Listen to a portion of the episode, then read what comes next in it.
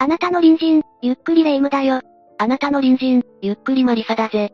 ま、マリサ。た、助けて。ど、どうしたんだレ夢？ム。何があったんだ？わ、私。なんだ？山が。山が。や、山が私を呼ぶの？なんとかして。なんだ？いつもの発作か。何よ、冷たいわね。もっと心配してよ。いやいやいや、この流れ、毎度のことだろ。もうそろそろ山に行くの諦めろよ。っていうか、なんでそんなに山が好きなんだ？病気か？自分でもわからないから困ってるのよ。こう、心の中から湧き上がる、山への渇望が、私を叫ばすのよ、ガオー。ガオー、じゃないだろ。付き合わされる、こっちの身にもなってくれ。食欲と同じぐらい、コントロールが難しいの。どうしたらいいのかしら。霊夢の食欲と同じくらいってことは、相当やばいな。もはや、メンタルクリニックに行くべきかもしれない。登山脅迫症候群かもしれないな。え？そんな病気があるの？知らん。ありそうなのを適当に言っただけだ。ちょっと、人が真面目に悩んでるのに、そんな適当なこと言わないでよ。まあ人間の精神構造は、まだまだ未解明な部分が多い。認知行動療法などの、カウンセリング的な治療法から、様々な薬物療法などもあるが、確実に治療できると保証されるものは、なかなか難しいようだぜ。昔のテレビみたいに、叩いたら治るみたいな感じだと楽なのにね。怖いこと言うなよ。昔のギャグ漫画だと、そういったシーン多いけどな。頭の周りを星が回ったり、鳥が飛んだりする表現よね。ああ。確かに物理的に衝撃を受けると、脳の機能を欠損して、健忘症になったりすることも、あるそうだが、ロマンチックな、記憶喪失とかの恋愛小説よね。まあ、実際になったら、あんないい話にはならないだろうが、それに物理的な損傷なら不可逆だろうしな。実際、過去には精神疾患を、物理的手術で治療しようとした事例もある。そして悲惨な結果が生み出されたこともあるんだ。ぶ、物理的な手法ってやばくない？そんな、レベルを上げて物理で殴るみたいな理論、やばすぎるわよ。それじゃ、今日はそんなヤバい手術について、紹介しよう。そしてその結果、生まれてしまった悲劇についてもな。わ、わかったわ。それじゃ早速解説するぜ。みんなも、それではゆっくりしていってね。まずこの事件については、ロボトミー手術というものが、過去に行われていたことを知ってほしい。ロボトミー手術？ああ。日本語では前頭葉白質切切術という。英語ではロボトミー、ロイコトミーと呼ばれる、脳の前頭前野の神経繊維の切断を伴う、脳神経外科的な精神障害の治療法だ。つまり、脳を手術して、精神疾患を治療するってこと？ああ。ロボトミー手術というものは、主に精神疾患を患っている患者に行う手術法で、大脳の神経回路を、他の部分から切り離すというものだ。20世紀前半に発明されたこの手術法は、精神病という心の病を治す方法が、まだほとんど解明されていない当時からすれば、革命的な方法でもあった。そうなのね。でもなんだか怖いわね。実はこの手術を発明した医者は、ノーベル賞も獲得している。それってすごいわね。でも、それなのに今はそんな手術の話、聞いたことないわよ。ああ。それはこの手術に大きな副作用、治療効果以上の大きな問題があったからなんだ。大きな問題？このロボトミー手術を受けた患者は、人間性が変わったり、食欲減退などの後遺症に悩まされることも多々あった。ある意味、廃人のようになってしまうこともあったんだ。そ、それって、元には戻らないの？ああ。一度手術を行えば、複雑な脳の回路を復旧することはできない。片道切符の手術だった。いや、それ、やばすぎでしょ。なんでそんな手術がノーベル賞になったの？当時、精神疾患の患者が増大し、精神科病院では、その対応に苦慮していた。さらにその患者の中には、暴力的な精神疾患の患者もおり、精神科病院では、対処に追われていたんだ。そして、この手術は患者の性格を劇的に変化させ、大きな効果をもたらすとして、期待されたんだ。性格が変化するの？ああ、暴力的、攻撃的な性格の患者が、とてもおとなしくなった。それじゃ、病院としては、患者への対応が楽になるわけね。だがその代わりに大きなものも失われた。それまであった患者の、自発性、外界への反応性、自己認識、自立性は、大きく損なわれてしまった。手術後の患者の活力は、惰性にとって変わられ、感情的にどんまし、術前のような、知性を持つことはなかったんだ。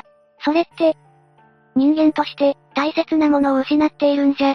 今回はそんなロボトミー手術を受け、人間性が変わってしまい、最後には殺人事件を犯してしまったという、この手術法の欠陥とも言える事件だ。1979年9月、強盗殺人の容疑で、逮捕されたある一人の男がいた。彼の名前は桜庭昌司、当時50歳だ。彼はとある恨みの復讐を動機に、その人の家に押しかけ殺そうとした。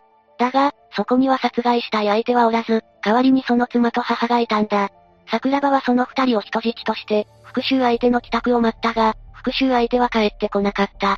そのため痺れを切らした桜庭は、代わりに人質二人の命を奪い、家中の金品を強奪し、逃走したんだ。そんな、復讐じゃなかったの？ただの強盗じゃない。桜庭はその後、池袋駅周辺で、職務質問を警察官にされ、現行犯逮捕された。ここまでが事件の概要だ。なんでそんなことをしたの？その桜庭って男、ロボトミー手術に関係あるんでしょ？ああ。少し大雑把に説明をしたから、正直、まだわからないことがたくさんあるだろう。ええ一番気になるのが、桜庭の復讐の動機ね。あと、その復讐相手よ。ここに関わってくるのが、冒頭にもお話ししたロボトミー手術だ。ここからは桜庭の老いたちと共に、なぜこのような事態に至ったのか説明していこう。実はロボトミー手術によって、桜庭の人生は激変していたんだ。話を聞いたら、霊夢も少し、同情してしまうかもしれない。でも復讐を企てて、強盗した男でしょ？同情するってどういうこと？それじゃ、桜庭の反省について解説していこう。桜庭は1929年に、長野県松本市で生まれた。幼い頃から彼は、非常に真面目で、決して裕福ではない家庭だったが、文句も言わず、家事などの手伝いなどをして、子供ながらに家族を支えていたそうだ。真面目な性格。あんまり今まで聞いてきた解説の犯人とかとは、違いそうね。後に桜庭一家は上京する。桜庭氏も東京の高校に合格し、入学したものの家庭の経済状況が悪化したことが原因で、中退する。それは、ちょっとかわいそうね。それが同情するって話？落ち着けレイム。桜庭は確かに犯罪を犯した。だがそこに至るまでの、彼の状況や、人となりを知る必要はあるんじゃないか？ごめんごめん、続けてちょうだい。高校を中退した桜庭は公園として働き始める。その後、やはり東京で暮らしていくのは難しい、と判断した一家は松本市に引き返すことにする。松本に戻った後、桜庭は、数々の仕事をこなしている。公演を経験した後は、親が始めた飲食店の手伝いもしていたそうだ。さらには新潟県で、通訳の仕事をした時期や、電話局で働いたこともあった。しかし、どの仕事も、金銭的な面や両親の看病も相まって、長く続けることはできず、最終的には松本市に戻り、土木作業員として働くことに、落ち着くことになる。職を転々としているから、秋っぽいのかと思ったけど、両親の介護とかがあったのね。今でも介護離職とかあるぐらいだから、結構大変だったのかもしれないわね。そうだな。そして松本で職に就き、安定した収入を得られるようになったことで、両親の看病もできるようになったんだが、ここで桜庭に大きな出来事が起きる。何があったの？それは、彼が二十歳の頃、彼は勤務先の会社で、手抜き工事が行われていることを、知ってしまったんだ。真面目で正義感の強かった彼には、このことを見逃すことができず、抗議をする。もしかして、そのことでクビになったの？いや、そうじゃない。その時、彼は上司から、口止め料として5万円を差し出された。ええ、それは、きっぱり断るべきよ。そんな会社にいても、いいことはないわ。そうだな。だが当時、桜庭は定職に就いたとはいえ、両親や兄弟を養うには、かなり厳しい経済状況だった。そんな状況もあり、目の前に出された5万円の口止め料という罠に、彼はハマってしまう。受け取っちゃダメよ。でも、罠ってどういうこと？会社は、このことを、桜庭が会社を恐喝した行為として訴えるんだ。結果桜庭は、刑務所に収監されることになる。やっぱり、ろくな会社じゃなかったわね。貧すればドンするとはいえ、ちょっとかわいそうな部分もあるわね。そうだな。だが不正行為について知った時、会社を辞められなかった、お金を受け取ってしまったことは、間違いだっただろうな。結果論だが、でも、これで前科がついたわけだし、ここから巻き返すのは厳しいんじゃないの？そうだな。だが桜庭は出所後、以前通訳をしていた経験から、海外スポーツライターとして活動し、事務所も開設、どんどん実績を重ねていく。そしてある程度成功を収めたんだ。そうなのね。それじゃ、もともと頭も悪くないし、勤勉だったってことかしらね。環境が悪くて、追い込まれていたのかもしれないわね。順調に見えた桜庭の人生だったが、1964年3月、両親の介護の関係で、妹夫婦と口論になったことで大きく変わる。口論の際に桜庭が激高し、家具を破壊したため家族が通報し、駆けつけた警察官に、器物破損により現行犯逮捕されてしまうんだ。ちょ、桜庭は両親の介護をしてきたんでしょ？家族もそんな大事にしなくても。もともと桜庭は、感情の起伏が激しい部分はあったそうだ。それに家族内のことになると、余計に人間は感情的になりやすい。そのため、摩擦はずっとあったのかもしれないな。それにしても、器物損壊で逮捕って、ちょっとやりすぎじゃない？妹夫婦と口論になった件は、よくある身内のトラブルとして、控訴自体は短期間で取り下げられた。だが桜庭が、仕事を考え釈放を求めたことから、反抗的であるとして、精神鑑定を受けさせられることになる。いや、そんな勝手にやっていいの？しかも桜庭が受けた精神鑑定は、医師一人が短時間で問診するのみという、あまりに簡易なものだった。そして桜庭は精神病であると鑑定され、精神科病院に入院させられてしまう。その上、強制入院させられた精神病院も、精神科医による権力支配がひどく、このことが悲劇につながるんだ。そんな勝手に入院させられるの？本人は嫌がったんじゃないの？っていうか、おかしなことだらけね。本来強制的な入院は、人権保護の観点から、慎重に行わなければならない。現在では少なくとも、二人以上の指定医が、判定しなければならないはずだ。しかもその条件なども、細かく決められている。だが当時は、そういった人権意識は、まだまだ低かったのかもしれない。また、彼の当たった精神病院も、立ちが悪かったのかもしれないな。今も精神病院の闇、みたいなものは、噂されていたり、報道されたりするものね。ああ。そして彼は後の人生を狂わされた、ロボトミー手術を受けることになってしまう。ええどうしてそうなったの？本人が承諾したの？いや、彼は手術を拒否しており、半ば強制的に行われたんだ。どうしてそんな恐ろしいことが、起きてしまったの？まず、桜庭はロボトミー手術によって、人格が正反対になり、そのことで自分が狂い、廃人化することを危惧していたんだ。そのことを知るきっかけになったのが、当時二十歳だった女の子が、ロボトミー手術を受けて、精神異常により自ら命を絶ったことだった。この事実を知った桜庭は、明確に手術を拒んでいたんだ。いや、それは、絶対嫌がるでしょ。っていうか、なんでそんなに手術をしたがるのよ？なんなのその病院。かなりヤバいよな。それでも、かなりの圧で、ロボトミー手術を受けさせようと、執刀医はした。だが彼は屈しなかった。さらに、彼は、手術をする際には、身内の承諾がいることを知っていたので、このような恐ろしい手術に、両親が承諾するとは思えない、と考えていた。まあ、そうよね。頭の中をいじるなんて、絶対やばいでしょ。ご両親が承諾するはずないわよ。ところが病院側は、ほぼ違法、いや違法行為で、桜庭をはめるんだ。どういうこと？それは、執刀医が、手術の責任説明をわざと怠り、両親が手術内容を理解してない状態で、手術の執行を承諾させるんだ。ええー、現在、手術を受ける際に、医師は必ず、手術を受ける患者とその関係者に、手術の内容を説明しなければならない。また、その手術を受けるか否かは、患者に医師に委ねられている。当時は違ったの？いや、当時ももちろんそうだった。だが執刀医は、その責任説明をあえて怠り、手術の良い面だけを両親に教え、副作用などの悪い面は、一切説明しなかったそうだ。ひどい。で、でも、本人の承諾も必要なんでしょ？それなら、そうなんだが、桜庭本人の承諾も必要だったんだが、それを証明する承諾書は、何らかの形で、無理やり書かせたようだ。ちょ、やばすぎだわその病院。てか執刀医は何なの？マッドサイエンティスト？こうして実質、患者本人と関係者が手術を承諾した形となり、患者の意思に反しながらも、このような恐ろしい手術が、行われてしまったんだ。自分が望んでいない手術を無理やり行われる。しかも、脳の手術だったというのが、凄まじく恐ろしいんだけど。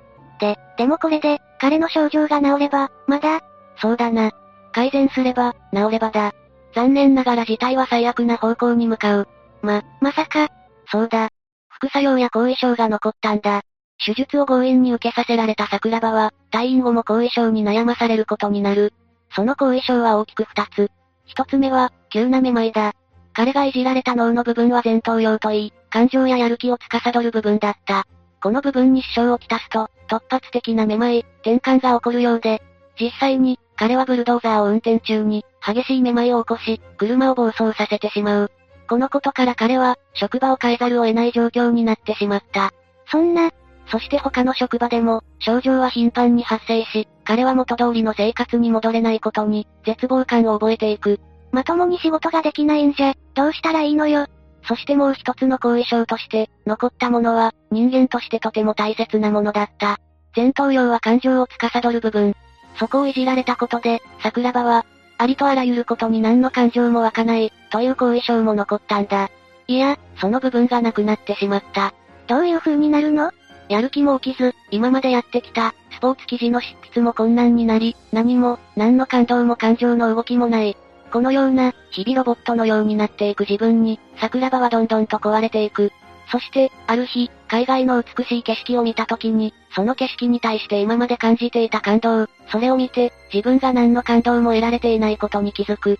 そして、この瞬間、自分の人生を壊した、あの執刀医を殺すことを決意したそうだ。人間として壊されてしまったのね。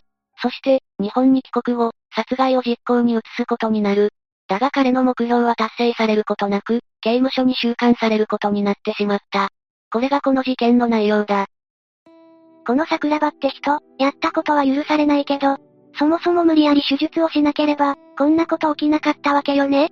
そう考えると。そうだな。だが執刀医の家族は無関係だ。その生命を奪ったことは許されない。桜庭は裁判で無期懲役が確定している。だが裁判の過程で、再び精神鑑定を受け、責任能力ありと判定されたが、脳内に手術用器具が残留しており、脳波に異常があることも明らかとなっている。え、それでも責任能力はあるってこと？裁判所はそう判断しているな。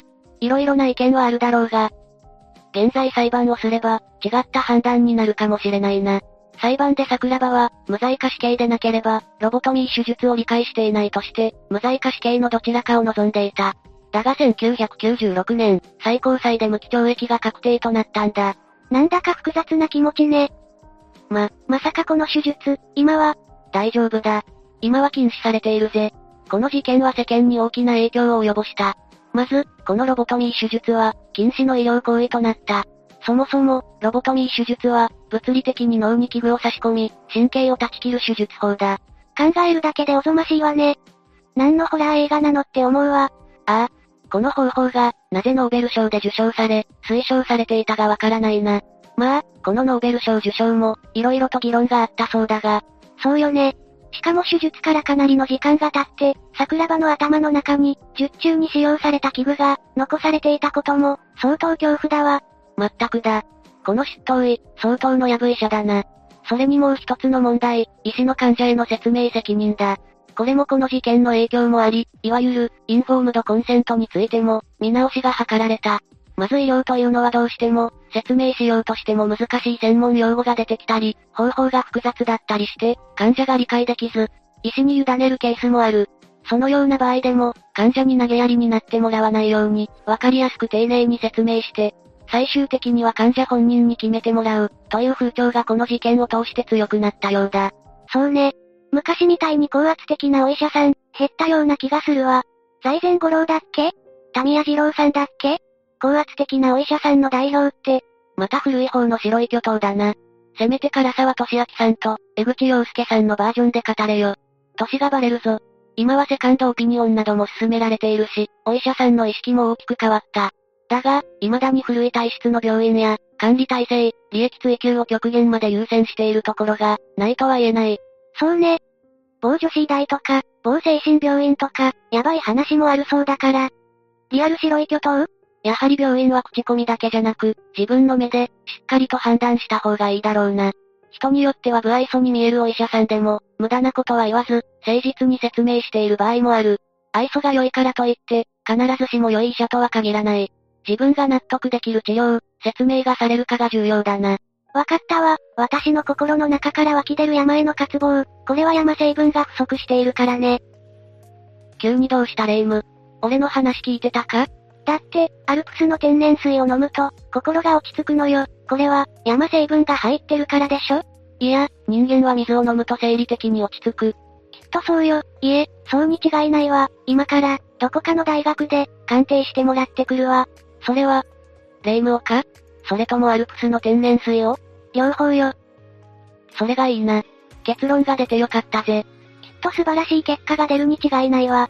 みんなの隣にも、こんなお騒がせな隣人が、隠れずに住んでいるかもしれない。セカンドオピニオンの予約を忘れるなよ。そうね、きっとあなたにぴったりの隣人が、いつか見つかるに違いないわ。霊夢にぴったりの隣人。恐ろしい。みんなが次回会うまで、無事にいられるよう、祈ってるわ。みんなも、アルプスの天然水に祈ってね。何かが違うが。